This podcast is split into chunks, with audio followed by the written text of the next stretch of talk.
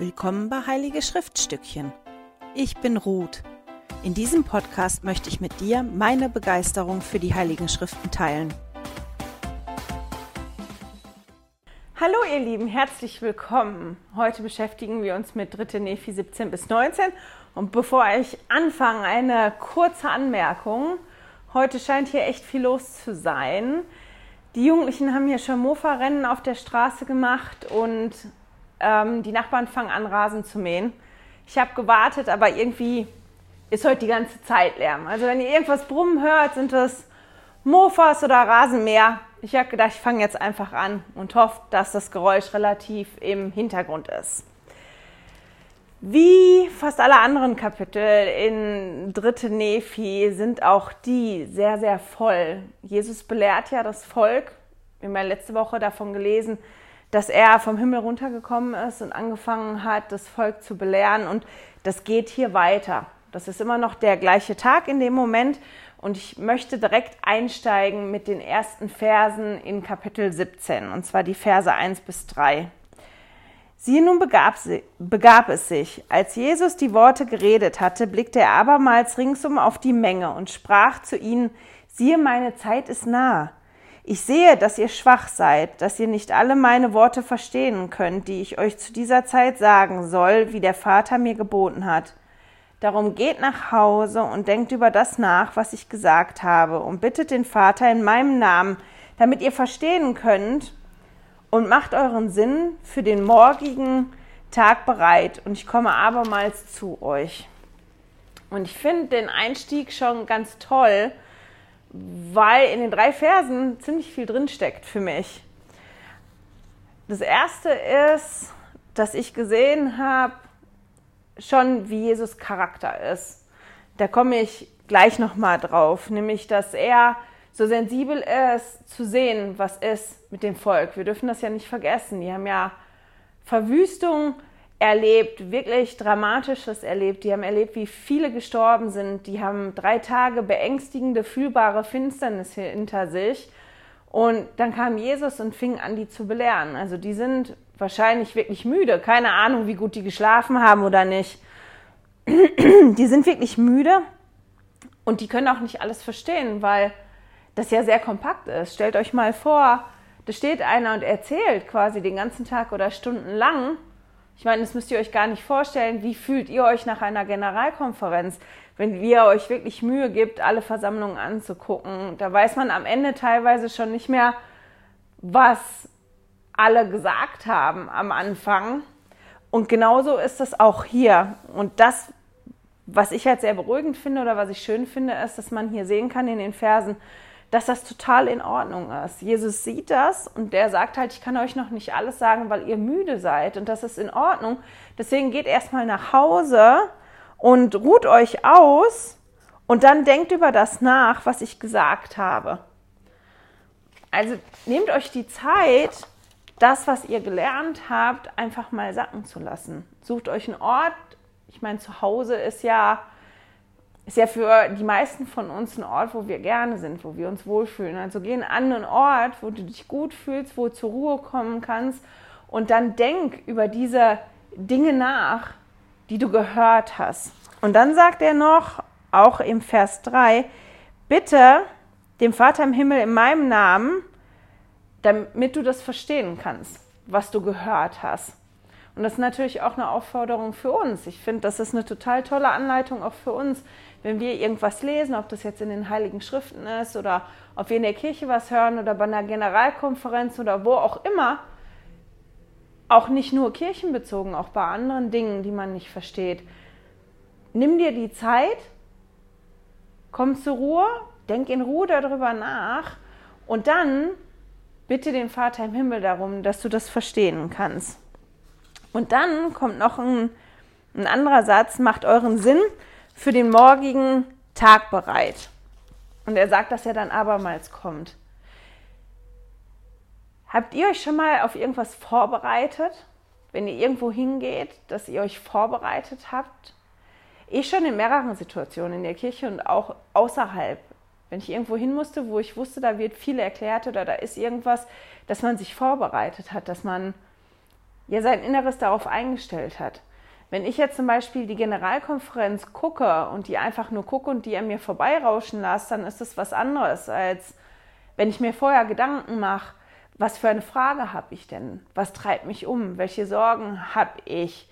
Bete ich, bevor ich das gucke und bereite mich so darauf vor? Wie bereite ich mich vor, normalerweise zur Kirche zu gehen? Ist das was, was ich einfach abhake, weil ich das immer tue? Oder bereite ich mich auf den Sonntag vor? Und so kann man sich das angucken, auch mit dem Abendmahl und so weiter. Und ich habe festgestellt, wenn ich mir wirklich die Zeit nehme, mich in einem gewissen Maß vorzubereiten und, und meinen Sinn bereit zu machen dafür, dass das dann auch immer viel besser ist für mich, dass ich dann viel mehr mitnehmen kann, sei es aus einer Generalkonferenz, einer Abendmahlsversammlung, von den Abendmahlsgebeten oder auch sonstigen Veranstaltungen, wo ich hingehe. Wenn ich wirklich weiß, ich gehe dahin, wie ich backe für mein Leben gerne Brot, ich mache diverse Kurse und ich gehe mit der Einstellung ja auf die Kurse, ich möchte da was lernen. Ich möchte zurückkommen und möchte ja, dass der Kurs sich gelohnt hat. Ich möchte da was mitnehmen. Und das ist natürlich ganz anders, als wenn ich einfach hingehe, naja, ich gucke mal und ich weiß noch nicht, ob mir das gefällt und ich gar nicht richtig zuhöre und mich mehr unterhalte mit den anderen um mich drumherum. Und so ist das in vielen Bereichen von uns. Und deswegen finde ich den Einstieg hier so wirklich toll, weil das was ganz Handfestes ist, was Jesus dort den Menschen und auch uns mitgibt, die die vier Punkte. Es ist in Ordnung, dass das viel ist. Es ist in Ordnung, dass du das nicht verstehst und, und dass du müde bist. Alles okay.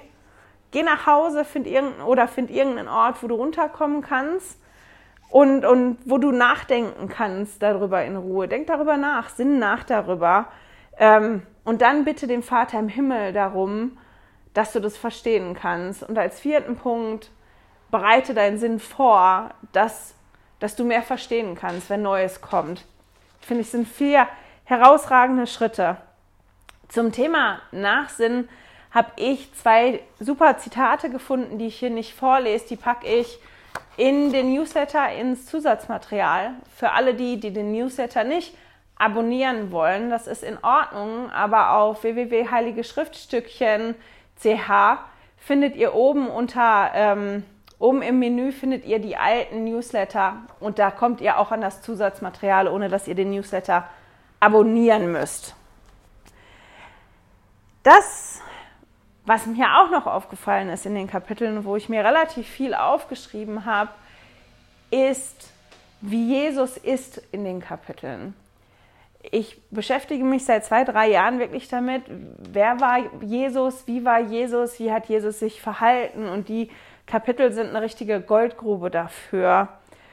Und das, was wir, mir am meisten hier auffällt, ist, dieses riesige Mitgefühl, was Jesus zeigt, das ist wie, er steht da und sieht, die sind, sieht, die sind müde.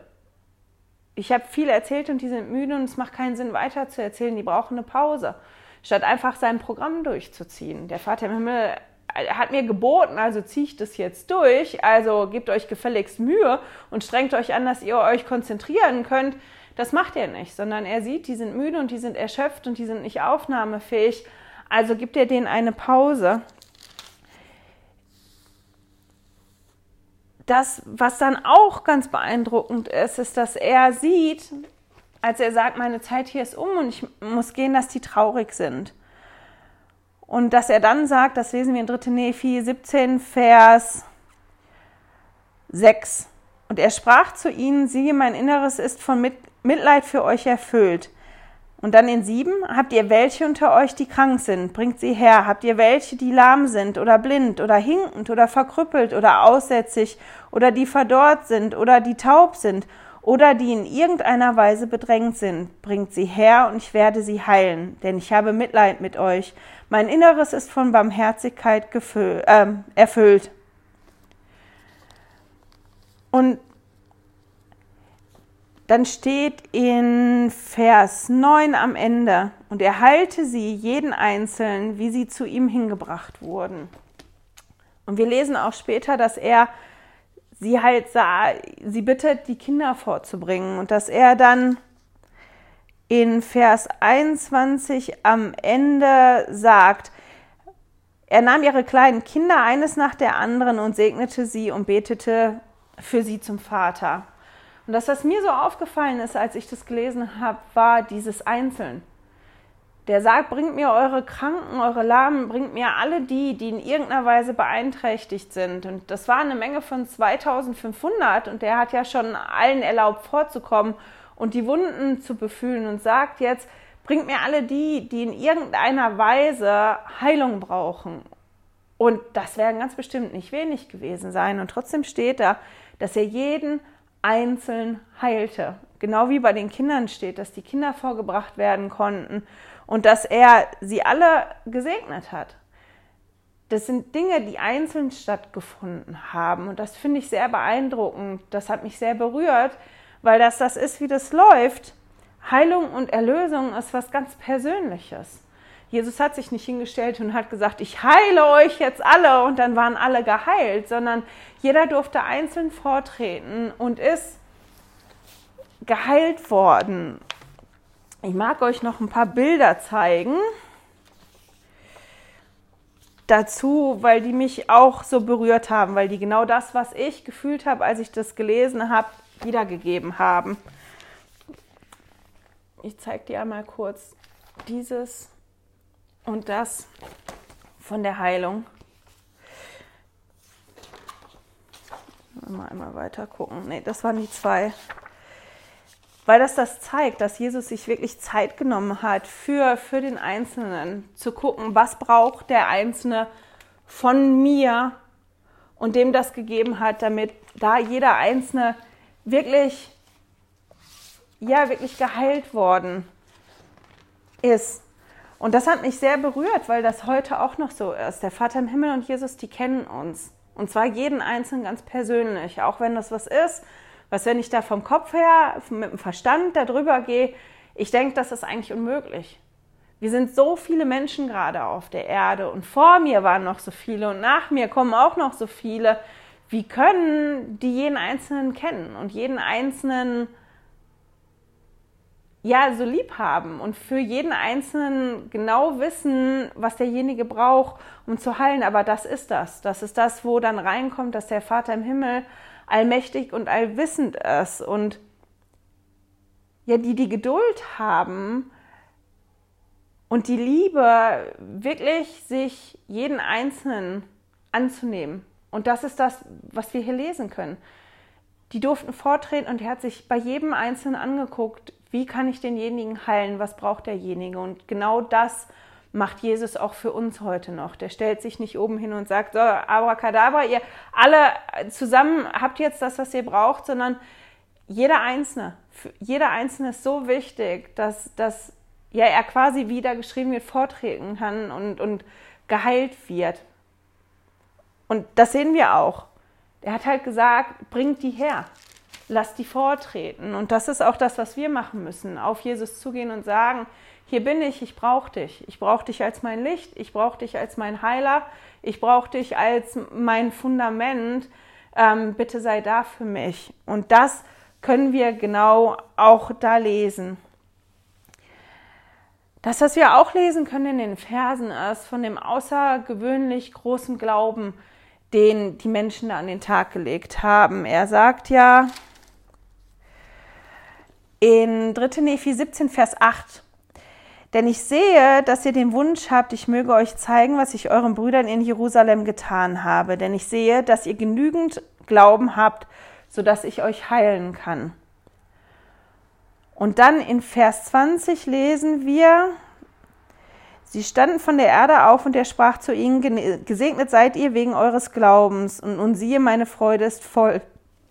Und danach hat er sie aufgefordert, dass die die Kinder bringen können. Und wenn wir durch die Kapitel durchgehen, sehen wir, was alles möglich gewesen ist, nur in den zwei Kapiteln, durch den außergewöhnlichen Glauben, den die gehabt haben. Die konnten geheilt werden, jeder einzeln. Und Jesus hat die Kinder gesegnet und weil alle so einen großen Glauben hatten, war es dann möglich, dass die Engel gekommen sind, um den Kindern zu dienen und die anderen Menschen das sehen konnten. Die konnten sehen, dass die Engel da waren und dass die Engel ihren, ihren Kindern gedient haben.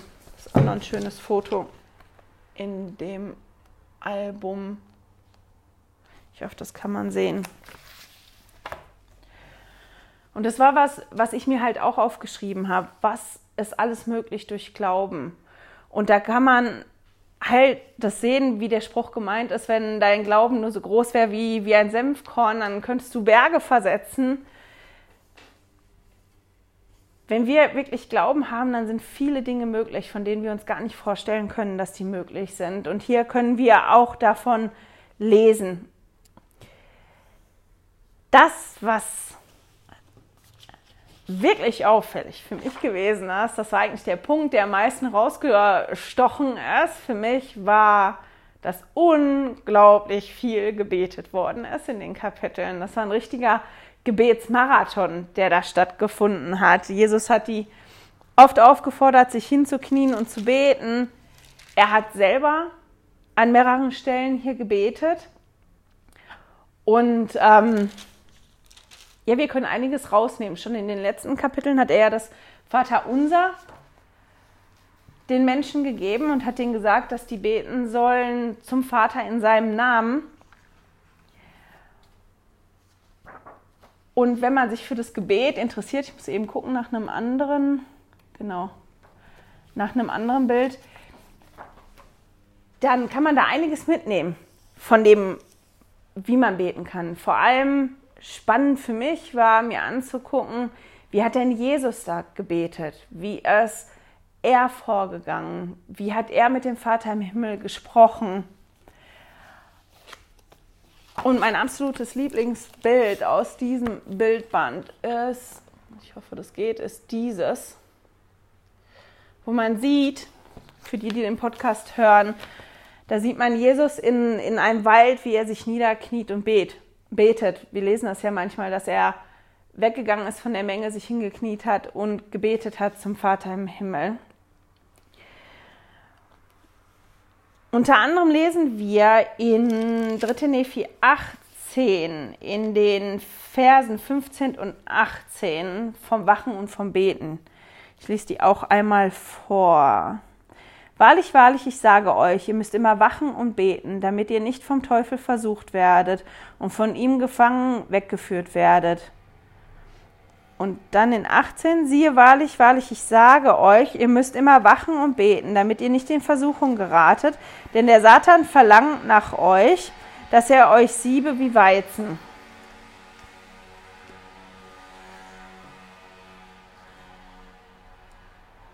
Er sagt also wachen und beten. Und ich finde die Kombination ganz spannend, dass er wirklich sagt, nicht nur beten, sondern auch dieses Wachsamsein. Und dass er das kombiniert. Und er sagt ja auch direkt, warum.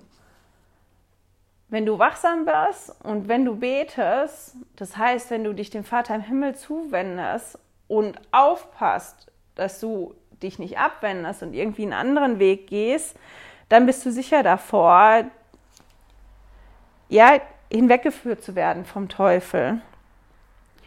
Und ganz unten schreibt er in Vers 18 halt, denn der Satan verlangt nach euch, dass er euch siebe wie Weizen.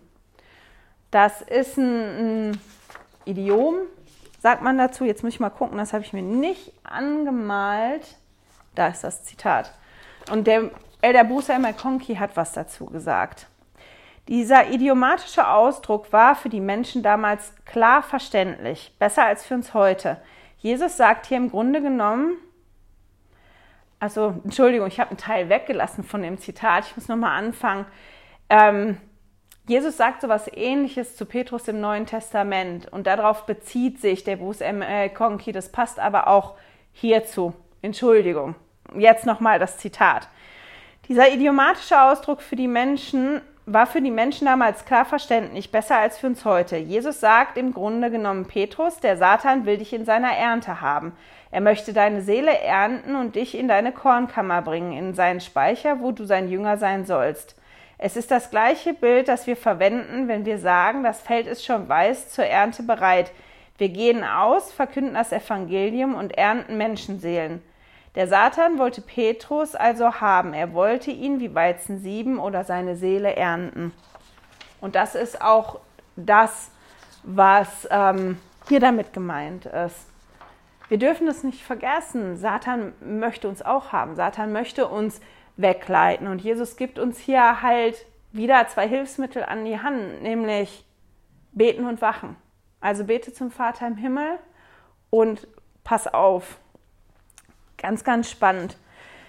Er spricht auch davon, dass wir, dass sie in der Familie beten sollen, also dass wir in der Familie beten sollen.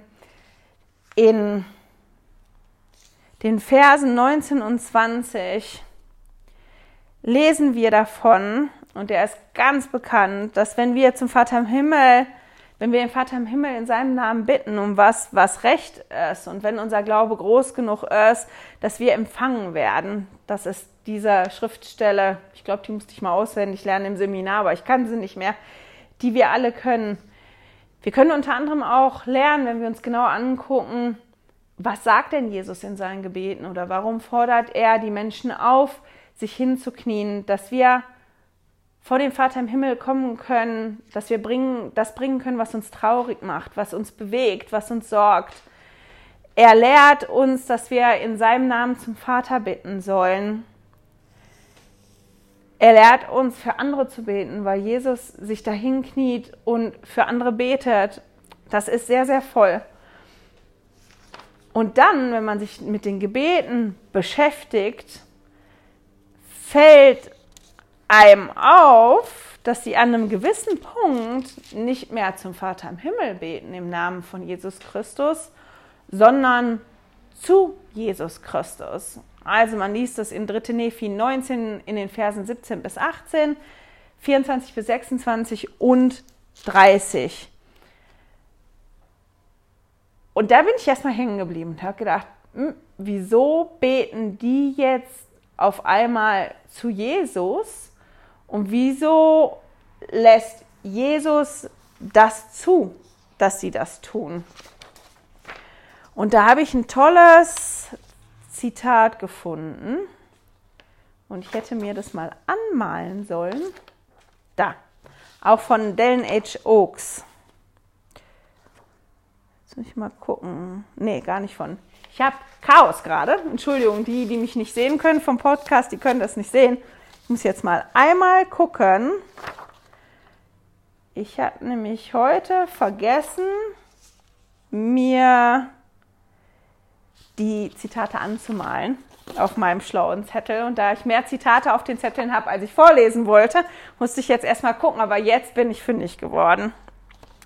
Und zwar steht das so im Institutsleitfaden und ich lese das einfach mal vor. Das Zitat ist darin eingebettet. Nirgendwo in den Heiligen Schriften werden wir aufgefordert, zu Jesus zu beten. In diesem einzigartigen Fall jedoch beteten die Jünger zum Sohn anstatt zum Vater. Bruce McConkie hat einen möglichen Grund dafür genannt. Es gab einen besonderen Grund, warum das in diesem Fall und nur einmalig geschah. Jesus hatte sie bereits gelehrt, in seinem Namen zum Vater zu beten, und das taten sie zunächst auch.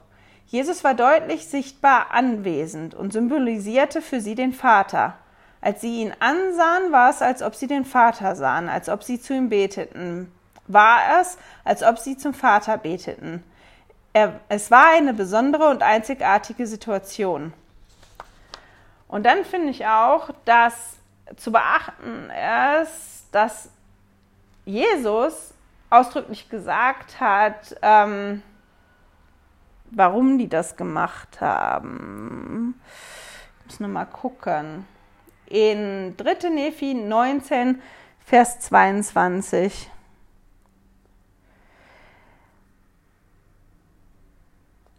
Da steht, jetzt muss ich mal eben gucken. Also heute habe ich Chaos in meinem Material, ich entschuldige mich. Vater, du hast ähm, ihnen den Heiligen Geist gegeben, weil sie an mich glauben. Und du siehst, dass sie an mich glauben, weil du sie hörst und weil sie zu mir beten. Und sie beten zu mir, weil ich bei ihnen bin. Also Jesus beantwortet die, dieses da quasi selber. Er betet zum Vater im Himmel und er sagt, die beten jetzt gerade zu mir, weil ich da jetzt gerade anwesend bin. Also das ist eine Ausnahmesituation. Das heißt jetzt nicht, dass wir hingehen sollen und direkt zu ähm, Jesus beten sollen. aber ich fand das halt ganz spannend, weil ich gedacht habe, meine Güte, die finden gar kein Ende mit dem Beten. Und ich mich wirklich mit dem Beten auseinandergesetzt habe und dann ja gedacht habe, meine Herren, ähm, die fangen ja auf einmal an, zu Jesus zu beten. Und die Antwort ist eine sehr schöne, nämlich weil ich da gerade da bin. Ich weiß nicht, wenn Jesus wieder zurück auf die Erde kommt, ob es dann wieder eine Situation gibt, wo, wo Jesus angebetet wird und zu Jesus gebetet wird und nicht zum Vater im Himmel. Was Jesus dort auch tut, ist, dass er das Abendmahl einführt. Können die Abendmahlsgebete lesen. Da und dann erklärt er seinen Jüngern, wie sie das handhaben sollen. Im dritten Nephi kann man ziemlich klar sehen, zu wem Jesus was sagt, weil da öfter steht, er wandte sich wieder der Menge zu oder er wandte sich zu denen, die er auserwählt hat. Und das finde ich ganz spannend. Was hat er denn zu wem gesagt?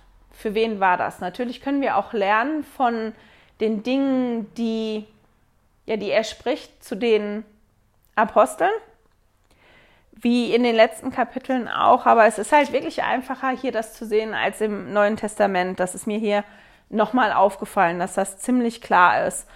Und er regelt das, er erklärt den Jüngern,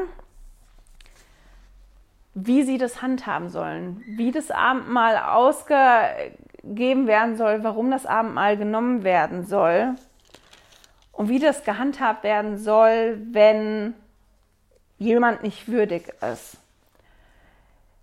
Und ich fand das wirklich schön zu lesen, weil das für mich auch den Charakter von Jesus und vom Vater im Himmel zeigt.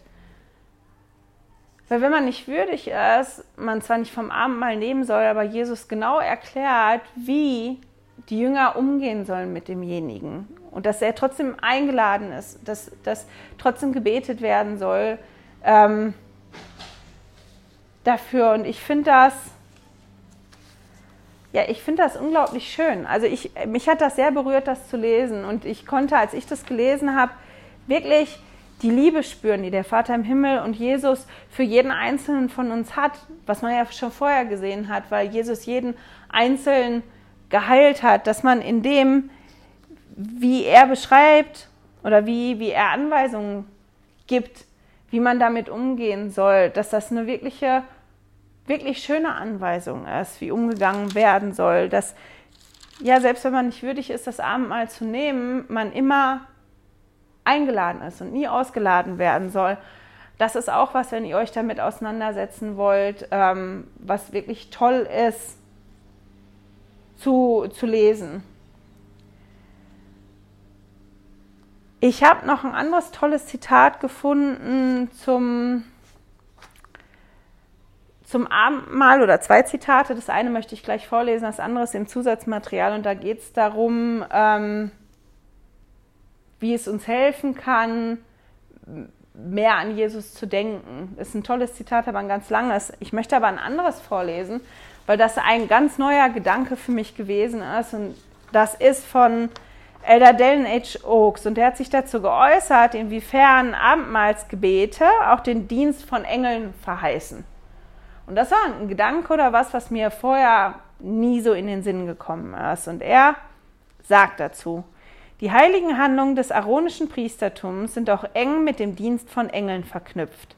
Die Botschaften eines Engels können durch eine Stimme überbracht werden oder einfach durch Gedanken oder Gefühle, die dem Menschen in den Sinn gegeben werden.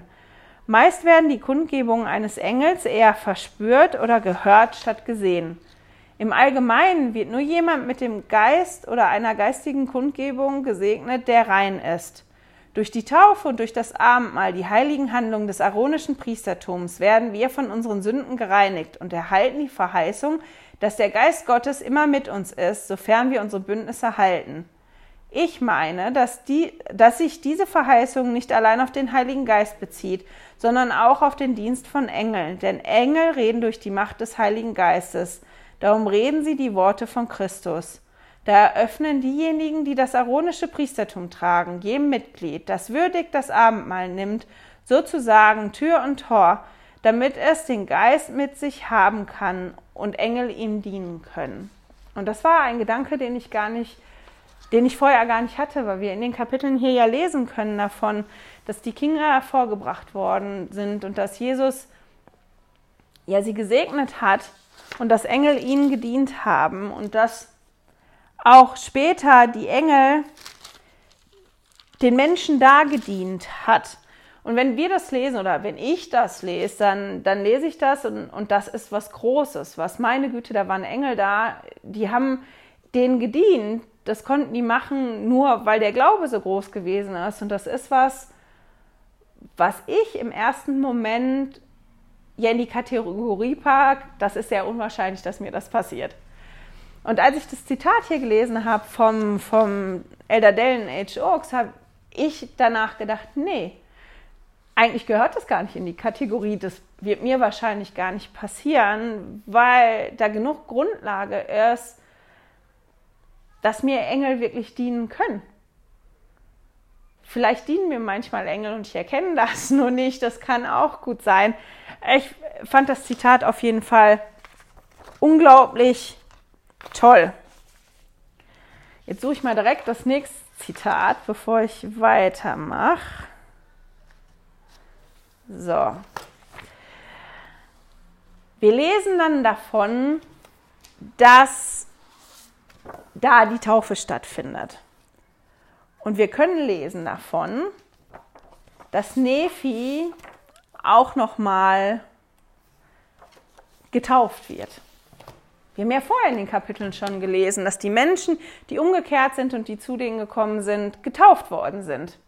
Und da haben jetzt Taufen stattgefunden. Und wir haben ja davon gelesen, dass Nephi rumgegangen ist und gepredigt hat und dass er auch getauft hat. Und deswegen können wir davon ausgehen, der ist selber auch getauft worden. Und jetzt lesen wir halt hier in 3. Nephi 19, Vers 10 bis 12 davon, dass Nephi ins Wasser hinabstieg und getauft wurde. Und ich habe mich halt wirklich gefragt, wieso musste der denn nochmal getauft werden? Der ist ja rechtschaffen gewesen die ganze Zeit. Der ist umgegangen, der hat sein Bestes gegeben. Warum musste der nochmal getauft werden? Und dazu habe ich ein Zitat gefunden von Präsident Joseph Fielding Smith. Und er hat gesagt, als Christus den Nephiten auf dem amerikanischen Kontinent erschien, gebot er ihnen, sich taufen zu lassen, obwohl sie schon zuvor zur Vergebung der Sünden getauft worden waren. Der Heiland gebot Nephi und dem Volk, sich nochmals taufen zu lassen, weil er die Kirche vom Neuen gegründet hatte, mit dem Evangelium als Grundlage. Davor hatten sie, hatte sie mit dem Gesetz des Mose als Grundlage äh, ähm, bestanden. Und jetzt kommt eine Info, die ich gefunden habe, auch in, in, ist jetzt die Frage, war das der Seminar oder der Institutsleitfaden, weiß ich nicht mehr genau. Aber da stand auf jeden Fall drin, aus demselben Grund wurden Joseph Smith und alle, die schon vor dem 6. April 1830 getauft worden waren, am Tag der Gründung der Kirche erneut getauft. Also das ist gar nicht so ein einmaliges Ereignis, wie ich gedacht habe, als ich das gelesen habe, sondern das war nochmal und beide Male aus dem gleichen Grund, weil Christus gekommen ist und seine Kirche nochmal neu gegründet hat. Und deswegen mit dieser Neugründung als Grundlage, dass, dass die die Kirche nochmal neu gegründet worden ist, mit seinem Evangelium als Grundlage, dass deswegen die Taufe nochmal stattfinden sollte.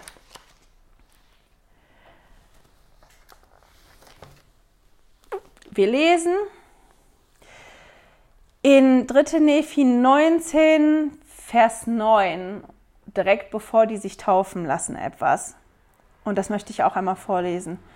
Und sie beteten um das, was sie sich am meisten wünschen. Und sie wünschten, es möge ihnen der Heilige Geist gegeben werden. Und dann gehen sie halt und werden getauft. Und dann lesen wir in Vers 13, und es begab sich, als sie alle getauft waren und aus dem Wasser hervorgekommen waren, fiel der Heilige Geist auf sie, und sie wurden vom Heiligen Geist und vom Feuer erfüllt.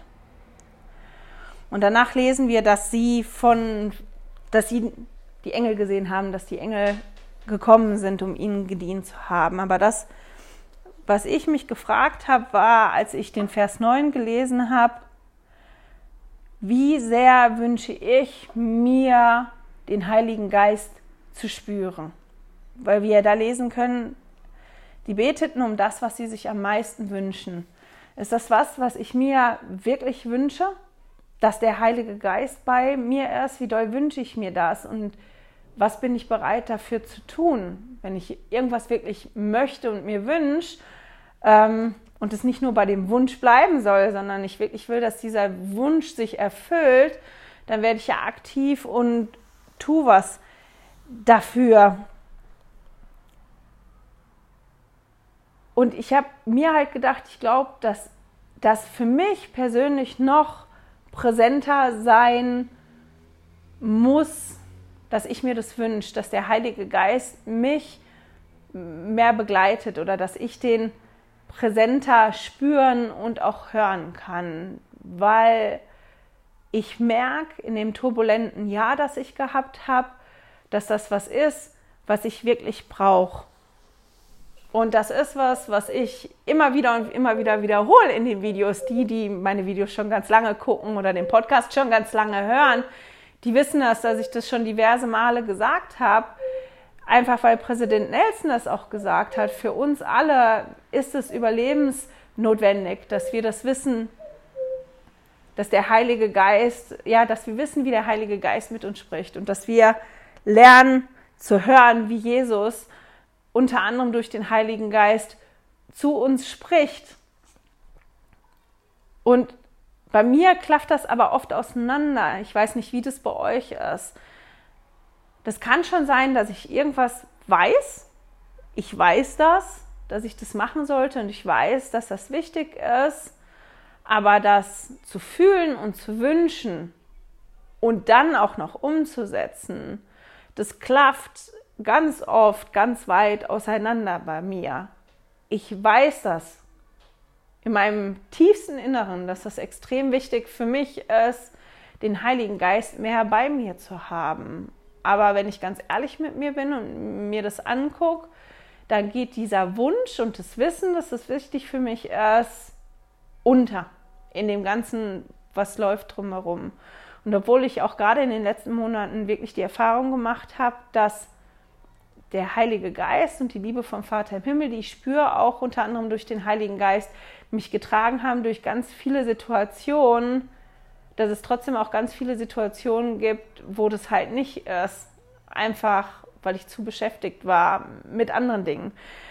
Und das ist was, was ich für mich mitgenommen habe aus diesen zwei Kapiteln, mir Gedanken darüber zu machen oder dass ich mir Gedanken gemacht habe, ist das auch was, was ich mir wünsche? Und das ist was, was ich mir öfter, was ich mich öfter frage. Das ist ja auch eine Frage, die, die ihr euch mal stellen könnt. Wünsche ich mir, ist es ein Wunsch von mir, dass der Heilige Geist öfter bei mir ist?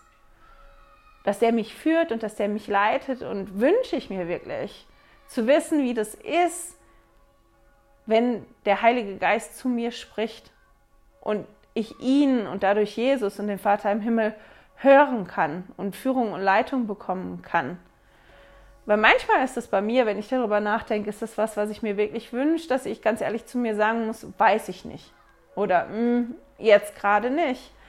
Dann frage ich mich immer, warum? ist der Wunsch wichtig für mich und was hält mich davon ab, mir das zu wünschen? Das ist immer der erste Schritt für mich. In dem Fall habe ich festgestellt, für mich, doch, das ist was, was ich mir wirklich wünsche. Ich wünsche mir das wirklich, dass er mehr und mehr präsenter bei mir ist. Und dass ich mir jetzt wirklich Schritte überlegt habe, wie ist das denn, ja, wie kann ich das denn angehen? Und einer der Schritte ist der Schritt, den Jesus ja auch in den Kapiteln sagt, nämlich zu beten und zu wachen, dass ich an meinem, weiter an meinem Gebet arbeite. Das ist immer noch ausbaufähig. Das wird wahrscheinlich auch immer ausbaufähig bleiben. Die Art und Weise, ähm, wie ich bete.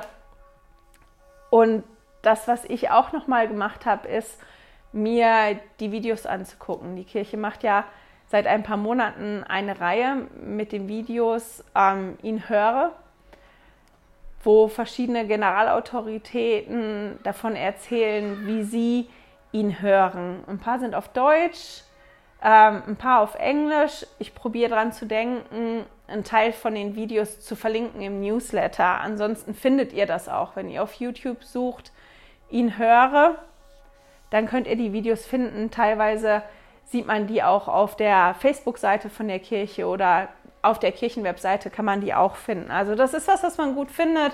Und was ich spannend gefunden habe, mal zu gucken, was hilft denn den Generalautoritäten, ähm, den Heiligen Geist und Jesus besser zu hören in ihrem Leben. Vielleicht ist es was für euch, das mitzunehmen in die nächste Woche. Das war's für heute. Schön, dass ihr immer mit mir dabei seid. Es freut mich, dass ja, ich meine Gedanken und meine Gefühle zu den heiligen Schriften mit euch teilen kann. Ich weiß, dass es den Vater im Himmel wirklich gibt und dass er uns lieb hat und dass er Jesus ausgewählt hat als unseren Mittler und als unseren Erretter und dass Jesus uns auch liebt und dass wenn wir so weit sind, auf Jesus zuzugehen, dass er da ist, um uns zu heilen. Jeden Einzelnen persönlich, nicht so als Gemeinschaftsding, sondern dass das eine ganz persönliche Ding, ein ganz persönliches Ding ist zwischen ja, Jesus und mir und dass das genauso persönlich sein kann für jeden von euch, wenn wir die Schritte machen und es zulassen. Und mit dem schicke ich euch in die nächste Woche. Ich hoffe, wir hören und sehen uns dann wieder. Schön, dass du heute dabei warst. Danke fürs Zuhören. Diese Audioaufnahme wurde aus einem Video auf meinem YouTube-Kanal entnommen. Du findest dieses Video unter Heilige Schriftstückchen auf YouTube. Melde dich für mein Newsletter auf heiligeschriftstückchen.ch an und erhalte meinen Studierzettel zu jeder Episode. Immer noch nicht genug? Dann folge mir auf Instagram unter Heilige Schriftstückchen. Hier mit UE statt mit Ü.